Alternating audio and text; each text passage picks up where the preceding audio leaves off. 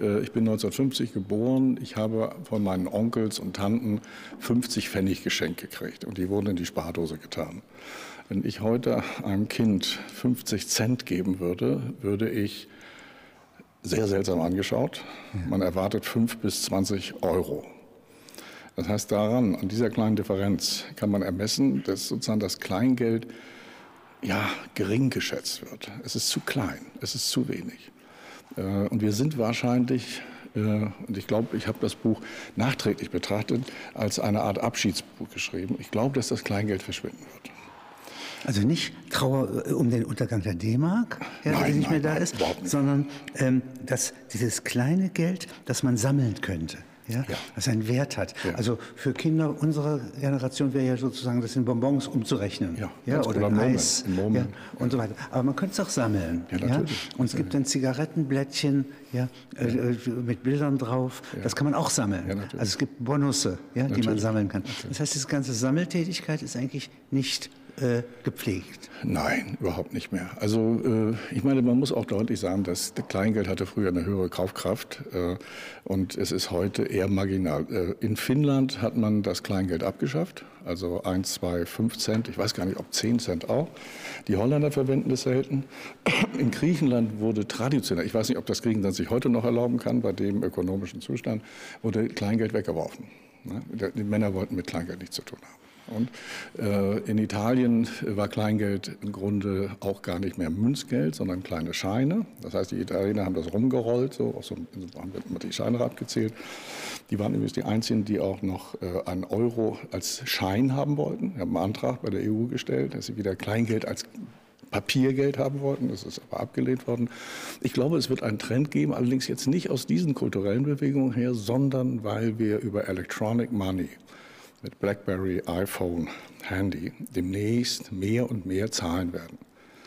Wir werden alles zahlen, auch die kleinsten Beträge und die großen Beträge. Mhm. Und das ist etwas, wo ich, ja, im Grunde müsste man sagen, es ist sozusagen so eine Art Abschiedsbuch für das Kleingeld, weil ich schätze, in den, in den, mit den neuen Elektronik gewohnten Generationen braucht man kein, kein, kein Portemonnaie mehr braucht man auch keine Scheine mehr. Sie wissen, das geht vielleicht über solche Signalcodes. Man geht an die Kasse, dann äh, ist sozusagen so ein spezieller Code. Man leuchtet rein und bezahlt damit. Das Kleingeld ist ja auch teuer. Ne? Also eine 1 Cent äh, Münze kostet, glaube ich, 3 bis 3,5 Cent in der Herstellung. Eigentlich ökonomisch gesehen lohnt es sich gar nicht. Also wir haben hier Traditionssymbole, die äh, noch äh, verteilt werden. Ich glaube, bei der älteren Generation würde es einen Schock hervorrufen, wenn das Kleingeld plötzlich verschwende. Bei der jüngeren Generation, in dem Moment, wo man elektronisch zahlen kann, ist es überhaupt keine, keine Diskussion mehr. Nun ist ja Geld hat ja eine, ist ja eine Sprache, auch ja. eine Sprache eigener Art. Und wenn Sie mir mal äh, so ein bisschen erzählen, was die Bedeutung des Kleingeldes auf dieser Ebene in Wirklichkeit ja. ist. Ja. Also ein Maria-Theresien-Taler ist ja kein Kleingeld, Nein. Aber in Abyssinien äh, eine hohe, äh, ein Währungsgut. Ja, ja. 200 äh, Jahre alt vermutlich. Und äh, es gibt also sozusagen Symbolformen des Geldes für Natürlich. mich, zum Beispiel fünf Frankstücke.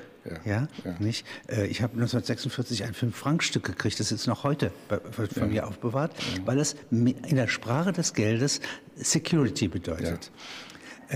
Wem würden Sie das heute noch in, auf dieser Kleingeldebene zusprechen? Naja, 5 Franken ist schon eine Grenzwert. Ne? Also eigentlich ist das Kleingeld äh, das Geld der armen Leute. Ja. Und das ist für mich auch das einzige Argument. Wer arm ist, braucht jeden Cent. Äh, das nicht abzuschaffen. Was kann man für einen Cent kaufen? Wenn es ganz billige Kaugummis, ganz, ganz billige Bonbons, mehr nicht. Bei 10 Cent gibt es auch noch immer nur Süßwaren. Ich wüsste nicht, was es sonst ist. Vielleicht eine, eine, ein paar Büroklammern, vielleicht, ein, vielleicht einen kleinen Radiergummi oder sowas. Ne? Aber das ist, ist, im Grunde ist das nur noch Abzählgeld, äh, wenn man 3,57 Euro zahlen muss und dann die Differenz. Aber man, es hat selber keine, keine wirkliche Kaufkraft. Es ist nur sozusagen Differenzgeld. Differenzgeld, also äh, eigentlich hat es eine werbende Wirkung, ja, ja. wenn ich um äh, zwei Cent einen, meinen Konkurrenten im ja, Nebenladen ja. überbiete. Aber sehen Sie, welche Dimension. Wenn wir statt 3,99 Euro immer 4 Euro angeben würden, wie, viel, wie wenig wir Kleingeld bräuchten. Also im Grunde leisten wir uns dieses Kleingeld nicht für Kaufnotwendigkeiten, sondern für bestimmte Marktspielereien. Im Grunde für Werbezwecke. Eigentlich ist es, wenn man symbolisch betrachtet, das Geld Werbegeld. Ne? Das sind, was sind diese Art von Preisgestaltung, auf die wir anscheinend immer wieder reinfallen. Was macht die Differenz von 3,99 Euro zu 4 Euro? Nichts. Ne? Aber wir glauben immer, es ist billiger und kaufen. Und dafür muss die Volkswirtschaft für teures Geld Kleingeld bereitstellen. Wir könnten alles auf 1 Euro, 2 Euro, 5 Euro setzen. Ne? Entsprechend gibt es dann immer ein bisschen mehr. Wenn Sie mal in der Geschichte zurückgehen, also unter Kaiser Diokletian wird die Mehrwertsteuer eingeführt, die Währung reformiert, ja. also eine ganze Reihe von Dingen ja, geht auf ihn zurück und äh, von dort an wird die Währung immer weniger wert. Ja, äh, ja und nein. Also es gibt ja wahnsinnige äh, Entwertungsphasen, gerade im Mittelalter vielleicht das Wort kennt man vielleicht gar nicht mehr, Kipper- und Wipperzeit. Kipper und Wippen, äh, das bedeutet Wippen natürlich auch Wägen. Äh, also man muss immer sich die Münzen damals angucken, was sie wirklich wert sind. Der nominelle Wert, der aufgeprägt ist, und der intrinsische Wert, also der Metallgehalt, differieren. Und die Fürsten, die das Geld ausgeben, äh, holen sich natürlich da ihre Ausbeute her, dadurch, dass sie das schlechtere Geld machen. Das, das, das kennt man heute gar nicht mehr. Gutes Geld, schlechtes Geld. Deswegen brauchte man einen Wechsler. Der Wechsler konnte einschätzen, ob das gutes oder schlechtes Geld war. Oder ein armer Mensch kommt, hat einen Beutel Kleingeld, zahlt äh, und dann sagt derjenige, nein, das nehme ich nicht an. Das ist schlechtes Geld. Zahle er in guten Geld. Oder er sagt, gut, wir machen einen Abschlag. Das ist schlechtes Geld. Du musst jetzt 20 bis 30 Prozent mehr zahlen, äh, damit die Differenz, die Differenz zum guten Geld abgegolten wird. Deswegen muss immer gewogen werden. Immer gewogen. Ist das gut oder nicht? Und es muss geguckt werden, ist es beschnitten oder nicht? Also ist noch genug dran. Deswegen wurde irgendwann, ich glaube im 16. Jahrhundert, die Rändelung eingeführt, damit man nicht mehr beschneiden kann. Das Geld musste vollständig sein. Aber trotzdem wurde immer versucht, das zu entwerten. Und äh, die armen Leute waren meist betrogen. Die Reichen konnten sich gutes Geld besorgen. Ähm, die meisten, vielleicht weiß man das gar nicht mehr. Geld wurde ja nicht einfach ausgegeben, sondern wenn jemand Geld braucht, ein Kaufmann, dann hat er, kam man mit einem Silberbarren, ging zum Münzmeister und sagte, schlage er mir das Geld. Ne, und dann wurde aus dem, aus dem Silber das Geld geschlagen und der Münzmeister hat seinen Schlagschatz gekriegt. Also er hat einen bestimmten Prozentsatz davon gekriegt. Und dann entstand so Geld. Ne. Also man durfte es nicht privat herstellen, aber private Rohstoffe einliefern, um daraus Geld zu machen. Ne, und wieder einschmelzen. Man konnte auch wieder einschmelzen und dann woanders anderes Geld machen lassen. Wenn Sie sich als politischer Ökonom vorstellen, dass äh, so wie man Privatarmeen haben kann, äh, so wie man einen Werkschutz hat, ja. könnte man doch auch eine Währung in Privathände geben, die verspricht, dieses Geld bleibt äh, neutral vom Staat. Ja, ja, ja, Es ist ein Zahlungsmittel, das wir wahren. Wir, äh, wir garantieren für die Qualität und wir können eine Verrechnung bis ins Einzelne gewährleisten. Ja, könnte man machen. Also der Staat hat natürlich jetzt Hoheitsrechte auf das Geld. Äh, vielleicht nur so nebenbei erzählt, es gibt ja jetzt so Regionalgelder. Der Chiemgauer habe ich mal gesehen, das ist sogar, sogar gedrucktes Geld. Viele dieser Gelder sind nur Kontengelder, ne? man muss Akkonto machen. Das liegt daran, dass eigentlich das Geld verboten ist. Also darf nicht Euro draufstehen, sondern muss irgendwie Ersatzschein und dann heißt es eben der Chiemtaler oder äh, dahinter steht aber eine 1 zu 1 Parität. Also man kann immer 1 zu 1 umrechnen, damit keine großen Rechenkünste äh, vollführt werden müssen. Nur unter der Bedingung, dass Sie einen Verein gründen, der Gutscheine für die Vereinsmitglieder rausgibt. Können Sie das machen, sonst wird es verboten, sonst muss, der, muss die Zentralbank einschreiten. Aber Geld natürlich können Sie selber privat in Umlauf bringen. Wir haben es ja ständig. Also wenn man so, was ich zu Karstadt geht oder was es gibt sozusagen so, so Punkte. Ne? Die Punkte sind was wert, wenn sie eine bestimmte Menge überschreiten. Äh, oder man kriegt einen Kredit. Man kriegt eine Kreditkarte, die ja keine Zentralbankgeld-Kreditkarte ist, sondern Privatgeld der Firma Karstadt. Das heißt, man zahlt später man kriegt die Rechnung später, nach zwei, drei, vier Wochen, äh, und hat im Grunde dafür, konnte man zwischendurch was anderes ausgeben, hat also einen Kredit. Äh, und dieser, dieses Geld ist eine, eine, eine Wertschöpfung von Geld. Das heißt, es gibt immer noch mehr Geld. In dem Sinne haben wir diese Privatgelder schon. Ein anderes ganz einfaches Beispiel, eine Pokerrunde. Leute pokern, wagen sich plötzlich in Summen, die sie mit Bargeld gar nicht begleichen können. Dann schreiben sie kleine Zettel auf. Ne? Ich schulde äh, 5 Euro oder 100 Euro oder 1000 Euro. Wenn man will, können diese. Geld, ja. ja. natürlich. Das ist, Geld. Geld. ist ja nichts anderes als eine Forderung erstmal ja. ne? das, oder ein Schuldschein. Ja. Also unser Geld ist ja nichts mehr wert. Ne? Das ist ja nur eine, nur eine Forderung auf Geld eigentlich. Und äh, die letzten amerikanischen äh, Geldschein, ich glaube, in den 70er Jahren hat man es abgeschafft. Da stand drauf, derjenige, der das besitzt, kann zur Bank gehen und Geld einfordern. Ne? Also das heißt Silber und Gold. Also Geld ist etwas zum Anfassen. Ja, ja? eindeutig. Warm, äh, warm, ein bisschen ja. äh, riecht auch. Geld riecht ich habe einmal der Frau Hoger als Schauspielerin äh, 20.000 ähm, 5-Mark-Stücke, als die D-Mark noch da war, äh, gegeben, soll sie als Zirkusdirektorin, ja. die sie spielte, ja, ja, transportieren. Das ist sehr schwer. Sehr, ja, also sinnlich zu merken, das ist viel. Natürlich. Deswegen hat man ja, ich, ich meine, ich, ich, übertreibe jetzt oder ich verkürze sehr den Prozess, dass man hat man ja im Grunde das Papiergeld eingeführt. Ja. Weil die Fernhändler, also erstmal große Geldmengen, das haben nur Händler bewegt, Händler und Fürsten. Ne? Die armen Leute hatten fast nichts. Ich würde mal sagen, im Mittelalter haben vielleicht 80, 90 Prozent der Bevölkerung mit Geld gar nichts zu tun gehabt. Die haben Eigenwirtschaft betrieben, getauscht, ja. vielleicht mal so ein paar Pfennige. Ne? Also, aber die kannten großes Geld, Silber und, also die hatten nur Kupfergeld und, und billiges Geld kannten großes Geld nicht. Wenn aber jetzt die Fernhändler, nehmen wir mal an, von Florenz nach Paris gehandelt haben, da muss man die Ware transportieren. Das war schon riskant, weil es viel Zoll gab, viele Räuber, viele Unfälle. Und wenn man dann sozusagen den Gewinn wieder rücktransportierte, ist ja der Anreiz für den Räuber noch größer, das heißt, die haben dann große Pferdewagen gehabt mit Riesenkisten drauf, die voller Gold und Silber waren. Jetzt können Sie sich vorstellen, dass man in dem Moment, wo man Wechsel unterschreibt, ne, ich garantiere dem so und so viel Summe auszuzahlen dann, dann ist es ein Stück Papier, was in die Brieftasche geht und äh, vielleicht auch gar nicht mehr von einem Räuber einwechselbar ist, weil das geht nur auf Gesicht. Man kennt sich und zahlt deswegen aus, auf Vertrauen. Äh, und die Wechsel sind gewissermaßen die italienische Erfindung des 14. Jahrhunderts. Die sind gewissermaßen der, der Beginn nachzudenken darüber, ob man das nicht auch zirkulieren lassen kann. Also ob nicht das Vertrauensgeld von Person zu Person nicht auch einer anderen Person gegeben werden kann. Und schon beginnt die Zirkulation. Ich äh, habe ja sozusagen vom Kredit, meinen Kredit vom Tod. Das ja. heißt also, jeder Tag meines Lebens, ja. jede Minute ja. ist geborgt. Ja. Und das ist das, was ich hergebe. Ja. Also auch wenn ich warte, wenn ich Pause habe, wenn ich esse, das gehört mit zu. Ja, nicht? Von dem kann man nur ein Stück wirklich verwerten im Kapitalprozess, aber es ist etwas, ein Gegenkapital. Ja, ja, das kann man so sehen. Das ist sozusagen im Grunde, man, man, man, man gibt im Grunde sein Leben in den Prozess. Ja. Man gibt einen Teil des Lebens. Ziehen Sie mir doch mal so äh, frei nach Parsons auf, welche äh, Kapitale es gibt. Also die Macht selbst sagt, ich äh, vermag zu schützen, also bin ich. Ja, ja. Protego ergo sum. Ja. Das ist äh, Treue gegen Treue, zunächst. Ja. ja. Karl der Große kann den Held Roland zurückholen, unter aussichtslosen Umständen, auch aus dem Tal Roncesvalles, dann ist er der Kaiser. Kann man doch sagen.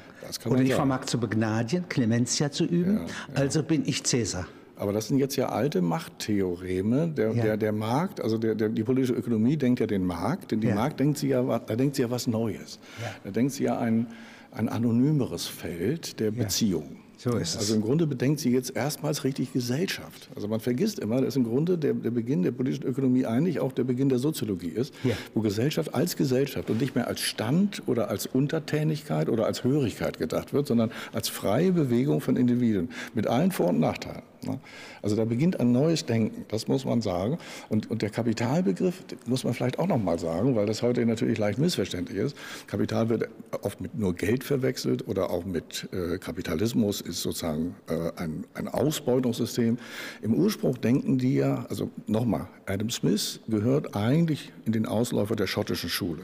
Ferguson, Hutchison, Smith. Und da, die haben eine Theory of Man, eine Menschheitstheorie entwickelt eine Zivilisationstheorie. Die wollten eigentlich die Menschheit verbessern. Und Weg von Macbeth. Ja, ja, ja, wir sind keine Königsmörder, ja, wir sind Handelstreibende, wir ja. produzieren. Ja, das ist noch ein großer Schritt vom Handel zum, zur Produktion. Ja, das ist genau, genau das denkt er. Und jetzt kommt die Investition. Er denkt in dieser Richtung, nämlich dass er sagt, wir investieren und wenn wir investieren, die haben ja noch keine Maschinerie gehabt, denn immer in Personen. Ne, das heißt 80, 90 Prozent ein bisschen Werkzeug und dann nur Personen. Wir beschäftigen Leute. Beschäftigung heißt, sie kriegen Einkommen durch Arbeit. Äh, zwar kriegen die, die investieren, natürlich Profit, der ist größer und das Einkommen ist geringer, aber beide kriegen Einkommen. Und jetzt kommt der geniale Gedanke, im Gegensatz zur gesamten abendländischen Geschichte haben wir jetzt einen Wechsel von Hunger und Not in Einkommenssteigerung, weil der Prozess ist dynamisch. Und das Zweite ist, wir brauchen keine Barmherzigkeit mehr. Das heißt, die Armen müssen nicht mehr zufällig, Hegel kritisiert das ganz stark, was ist das für eine Zumutung an den Armen durch Zufall äh, am Leben gehalten zu werden. Jetzt wird das System. Das heißt, das ist ein Kapital, Investitions-, Profit-, Beschäftigungssystem. Äh, und, äh, und, und Adam Smith ist sogar ein bisschen stolz, und das ist sozusagen auch der Kern einer klug gedachten Volkswirtschaftslehre, dass man ja sozusagen alle mit reinnimmt in das System und alle was davon haben. Im 19. Jahrhundert wurde man dann kritischer und gesagt, naja, die Arbeiter haben ja nicht wirklich was davon, die soziale Frage und diese ganzen Themen, die kommen. Aber im Ursprunggedanke ist das ein humanistisches Projekt zur Beschäftigung aller aus der Not heraus. Und bei Adam Smith stehen dann solche Sätze wie ein, ein, englischer Arbeiter, der natürlich verdammt noch wenig bekommen hat, ist aber schon viel besser ausgestattet als ein König der Indianer äh, oder einer im Mittelalter. Ach, das also er, sieht, ja, er sieht das Geschichte. Er hat ja, ja eine Geschichtstheorie. Ja. Das Ganze, die Ökonomie ist eingebaut in eine Zivilisationsentwicklungsgeschichtstheorie. An Sie als politischen Ökonom, Sie bestehen ja auch in, in dem, was Sie schreiben, darauf, es muss erzählbar sein. Also ja. Äh, die Volkswirtschaft erzählt keine Mythen, keine ja. Geschichten. Ja. Der Untergang Trojas lässt sich anders erzählen in Hexametern, ja, als sagen wir mal eine volkswirtschaftliche Bilanz. Ich, ich, muss also sozusagen so Ökonomie so erzählen, dass sie interessant ist. Ähm, wie würde man das heute ansetzen?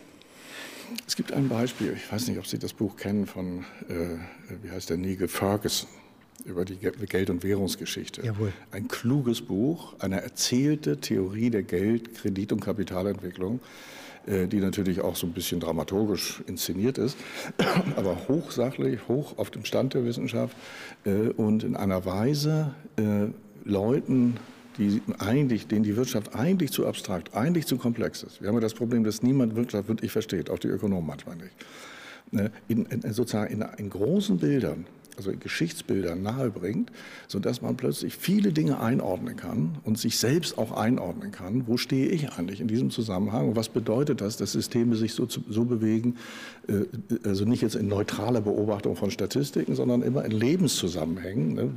Was, wo sind meine Handlungsmöglichkeiten? Was begrenzt es? Was, wo ist das Spiel und wo bilden wir uns ein? Nur um diese Dinge. Das ist eine Kunst, die in Deutschland im 19. Jahrhundert hochentwickelt war, in der historischen Schule. Äh, und das war ja nicht einfach, das wird von den analytischen, mathematischen Ökonomen dann so ein bisschen diskreditiert und gesagt, das war ja nur Erzählung. Nein, das war Verständnis. Das war Verstehen von großen geschichtlichen Epochen. Und dieses Moment, das fehlt uns heute der Ökonomie. Wir haben hoch elaborierte Fachwissenschaftler, die alle sehr klug sind, die aber immer nur Ausschnitte kennen. Ne? Bestimmte Themen, bestimmte äh, Zusammenhänge. Äh, und wenn Sie einen großen Zusammenhang haben wollen, ist es ein Modellzusammenhang, dem leider, das haben wir jetzt 2008, 2010 festgestellt, sehr viel äh, sehr viel, sehr viel äh, Kontext fehlt. Wir können plötzlich Überraschungen nicht sehen, wir können gesellschaftliche Entwicklungen nicht sehen. Stichwort Warteschlangengeld. Ja. das ist das, was man, wenn man in ein Amt kommt und eine Ziffer kriegt. Ja. Ja, aber das ist noch kein Geld. Das ist ja erstmal nur eine Nein, Ziffer. Nur eine Berechtigung. Warteschlangengeld wäre, wenn man, nehmen wir mal eine, eine Situation, eine lange Warteschlange. Äh, und viele Leute haben ja keine Zeit. Jetzt kommen kleine Jungs und sagen, ich stelle mich für dich in die Schlange, gib mir mal dein Ding. Ne, und ich schätze mal, ich habe Erfahrung, ich mache das jetzt schon Wochen. Es braucht eine Dreiviertelstunde, bis ich dran bin. Ne, oder ich habe ein Handy, ich rufe dich an, wenn ich, wenn ich drei Personen vorher bin. Dann kommst du und das kostet dich zwei Euro. Das wäre Warteschlangengeld. Aber doch sehr interessant, weil Sie jetzt wieder Zeit Lebenszeit. Absolut. Ja, jetzt, jetzt geht es jetzt geht's ja? wirklich um die Zeit. Jetzt geht's und, um die Zeit. Äh, das ist bei einem Urlaub nicht anders. Das ist wertvolle Lebenszeit oder entwertete. Ja. ja. Es kann mir sehr viel wert sein. Ja, natürlich. Versicherungs, versicherte Zeit. Ja. ja. Da kann man, viel, kann man sich viele, viele Dinge denken. Viele Dinge denken. Und Wenn vieles Sie läuft auch schon. Wenn Sie jetzt nochmal nehmen, die gefährliche Seite des Kapitals, wo es ein Monster wird, ja, ist ja nicht, wo Mehrwert gehackt wird, ja, oder wo es in die Abstraktion geht, da wird es auch wieder aus der Abstraktion rauskommen, äh, sondern wenn es sich verbündet mit Autorität, ja. wenn sozusagen im Dritten Reich Zwangstauschgesellschaft kommt. Ja. ja. Da haben sie noch immer Geld, ja. ja, aber das Geld ist nicht das, was bewegt, sondern die, der Einbeziehungs-, der Einzugsbefehl. Oder das Gleiche in, in, der ehemaligen DDR. Mein Onkel in Jena war Professor. Äh, und wir haben ihn natürlich besucht und plötzlich einmal zeigt er, zieht er die Schublade auf, voller DDR-Geld. Er sagt, ich kann mir doch nichts kaufen dazu, sagt er. Ne? Was, was soll ich damit? Ne? Also, äh, das heißt im Grunde, das Geld hat, wenn es, äh, Geld ist ja nicht einfach nur Geld, weil es Geld ist, sondern weil es Kaufkraft hat. Ja, es muss Kaufkraft sein und da muss was dafür geboten werden. Nur dann ist es wirklich Geld. Dann, dann, dann ist es was wert. Münzen als sinnliches Geld für die einfachen Leute, weil nur die das als Geld akzeptieren. Ja. Mein Großvater erzählte noch, er war bei den Weichselflößern um 1900. Das sind Leute, die diese alten Holzflöße da betrieben haben. Sehr groß, starke Naturburschen, die ließen sich nur in Gold auszahlen. Den konnte man kein Papiergeld geben. Und dann haben sie geprüft. Die haben reingebissen und wenn es weich war, war es Gold. Nur dann haben sie es akzeptiert. Also in dem Sinne ist die Sinnlichkeit des Geldes für, für diese Leute das einzige Testverfahren, dass es auch wirklich was wert ist. Dass es auch wirklich einsetzen kann. Papiergeld wurde lange misstraut. Bis, ja, bis ins 20. Jahrhundert. Bis es, bis es staatlich gesichert war. Wenn Sie einmal ähm, die, die, das Wort politische Ökonomie mir illustrieren. Es kommt ja. ja bei Marx vor, es kommt aber auch bei ähm, Ricardo vor. Ja, ja, das ist eigentlich klassische, klassische politische Ökonomie, eigentlich Adam Smith, Adam Ricardo. Smith, ja. Es ist aber erfunden worden im Frank Frankreich, nee, im Frankreich des 17. Jahrhunderts. Ah. Ja, also Ökonomie, Politik ist im Grunde etwas anderes. Es ist sozusagen die, die, die Ökonomie von großen Flächenstaaten. Territorialstaaten ja, ja, haben eine politische Ökonomie. Und warum, das muss, kann man nur verstehen, wenn man weiß, dass Aristoteles Vorstellung von Politik und Ökonomie bis in die Neuzeit im Grunde die einzige war, die in Europa vorherrschte. Und das war im Grunde eine Polisökonomie, das heißt eine städtische oder eine, Gemeinde, eine Gemeindeökonomie. Äh, und äh, in dem Moment, wo man jetzt eine große Flächenstaat König, großer Flächenstaat, Steuern, ne, also wo sozusagen plötzlich Geld eine Rolle spielt. Wesentlich Geld ist eingeführt worden über die Steuern. Ne, damit man so, der Staat will nicht Hühner und Eier haben, ne, der will sozusagen was haben, was er fungibel verwenden kann. Äh, und da beginnt in Frankreich die Diskussion eine Ökonomie-Politik, nämlich die, äh, und die, der Politikbegriff erweitert sich jetzt auf den großen Staat, er wird ein Staatsbegriff, wenn er früher ja eher ein Kommunalbegriff war für die Kommune. Äh, und da beginnt sozusagen die Frage, wie organisiert man das, dass man die Steuern eintreiben kann. Und dann sind sie dahinter gekommen und sagen, wir wollen ja viel Steuern haben, weil der König muss ja reich sein, muss sein Heer finanzieren und seinen Glanz und Gloria. Aber woher kriegt er die Steuern? Dann sind sie darauf gekommen, ja, die Bürger müssen ja eigentlich produktiv sein. Also nur wenn wir, wenn wir sozusagen die, die, den Flor des Landes, das Blühen des Landes ermöglichen, äh, das heißt ihnen auch äh, rechtlich gewisse Zugeständnisse machen, bestimmte Privilegien geben, dann sind sie ja so einkommensträchtig, dass man sie gut besteuern kann. Und da beginnt die Ökonomie, der Gedanke der Ökonomie. Und bei Adam Smith ist es noch ein bisschen anders. Die, die, die politische Ökonomie hat einen leicht subversiven Sinn. Weil wir haben ja jetzt immer noch Königreiche, in England zwar noch schon konstitutionelle Monarchie, keine absolutistische oder absolute wie bei den anderen. Aber in dem Sinne politisch heißt, naja, wenn die, die daher das Wohl des Landes bestimmen, die Bürger, eigentlich müssen ja die produktiven Bürger das bestimmen. Also dahinter steckt so eine Art, es wäre gut, wenn die, die das Geld machen, die Wertschöpfung machen, auch die Politik machen. Das ganz kleine Kleingeld, für das kann man eigentlich nichts mehr kaufen. Ne? Ich nenne das jetzt mal Zwischengeld. Ne? Das ist sozusagen nur Auszahlungsgeld. Und das könnten wir alles ändern. Wir könnten die Preise ändern. Ne? Also 1 Euro, 2 Euro, 5 Euro. Und dann gibt es einfach ein bisschen mehr. Also statt nur 50 Cent für einen Kaugummi, dann kriegt man eben zwei Kaugummis für einen 1 Euro. Fertig.